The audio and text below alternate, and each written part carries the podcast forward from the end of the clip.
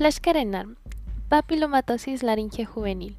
Definición. Es un tumor benigno debido al virus de papiloma humano localizado en la laringe y manifestado como masas exofíticas ramificadas y pediculadas sesiles de coloración rojizo o rosa con una superficie fina lobulada en forma única o múltiples, y su crecimiento puede originar obstrucción de la vía aérea. Características. Serotipos 6 y 11 son los más comunes. Recordemos que el 11 tiene un alto riesgo de obstrucción traqueal. Serotipos 16, 18 y 30 pueden presentar malignización en la laringe. Serotipos 31 y 13 son potencialmente malignos en adultos. Factores de riesgo. Actividad sexual sin protección, lesiones genitales activas como condilomas, compartir fomites, ya que el virus resiste el efecto de la desecación y el calor. Asimismo, infección por VPH. La clínica que va a presentar tu paciente en leve sería disfonía o estridor y en severa son síntomas obstructivos de las vías aéreas. Y bien, para el diagnóstico inicialmente va a ser clínico, observando el tumor mediante una nasofibrolaringoscopia flexible. Confirmatorio, biopsia con estudio histopatológico. Complementarios, método de detección molecular, PCR o Southern Blotting. Inmunohistoquímica. Y para el tratamiento de primera línea es quirúrgico.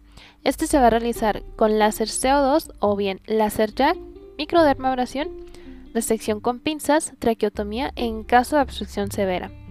¿Cuándo vas a referenciar a tu paciente a segundo nivel? Cuando tu paciente sea menor a 16 años con disfonía, estridor y dificultad respiratoria.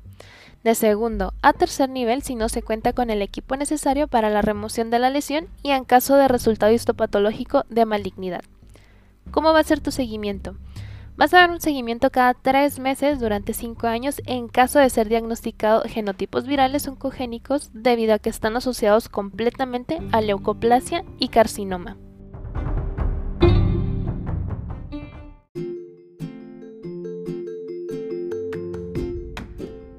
Con esto daríamos por terminada nuestra revisión del tema. Espero te sea de mucha ayuda. Recuerda que donde quiera que se ame el arte de la medicina, se ama también a la humanidad. Platón. No olvides seguirme en mi cuenta de Instagram, arroba md.espinosamx, donde podrás accesar a una liga de descarga de mayor material para tu estudio, ya sea que seas médico en formación, médico interno, o te estés preparando para el examen nacional. Recuerda que el acceso a la información debe ser para todos como gremio médico. Si te gustó el capítulo, compártelo con tus colegas y nos vemos en el siguiente episodio.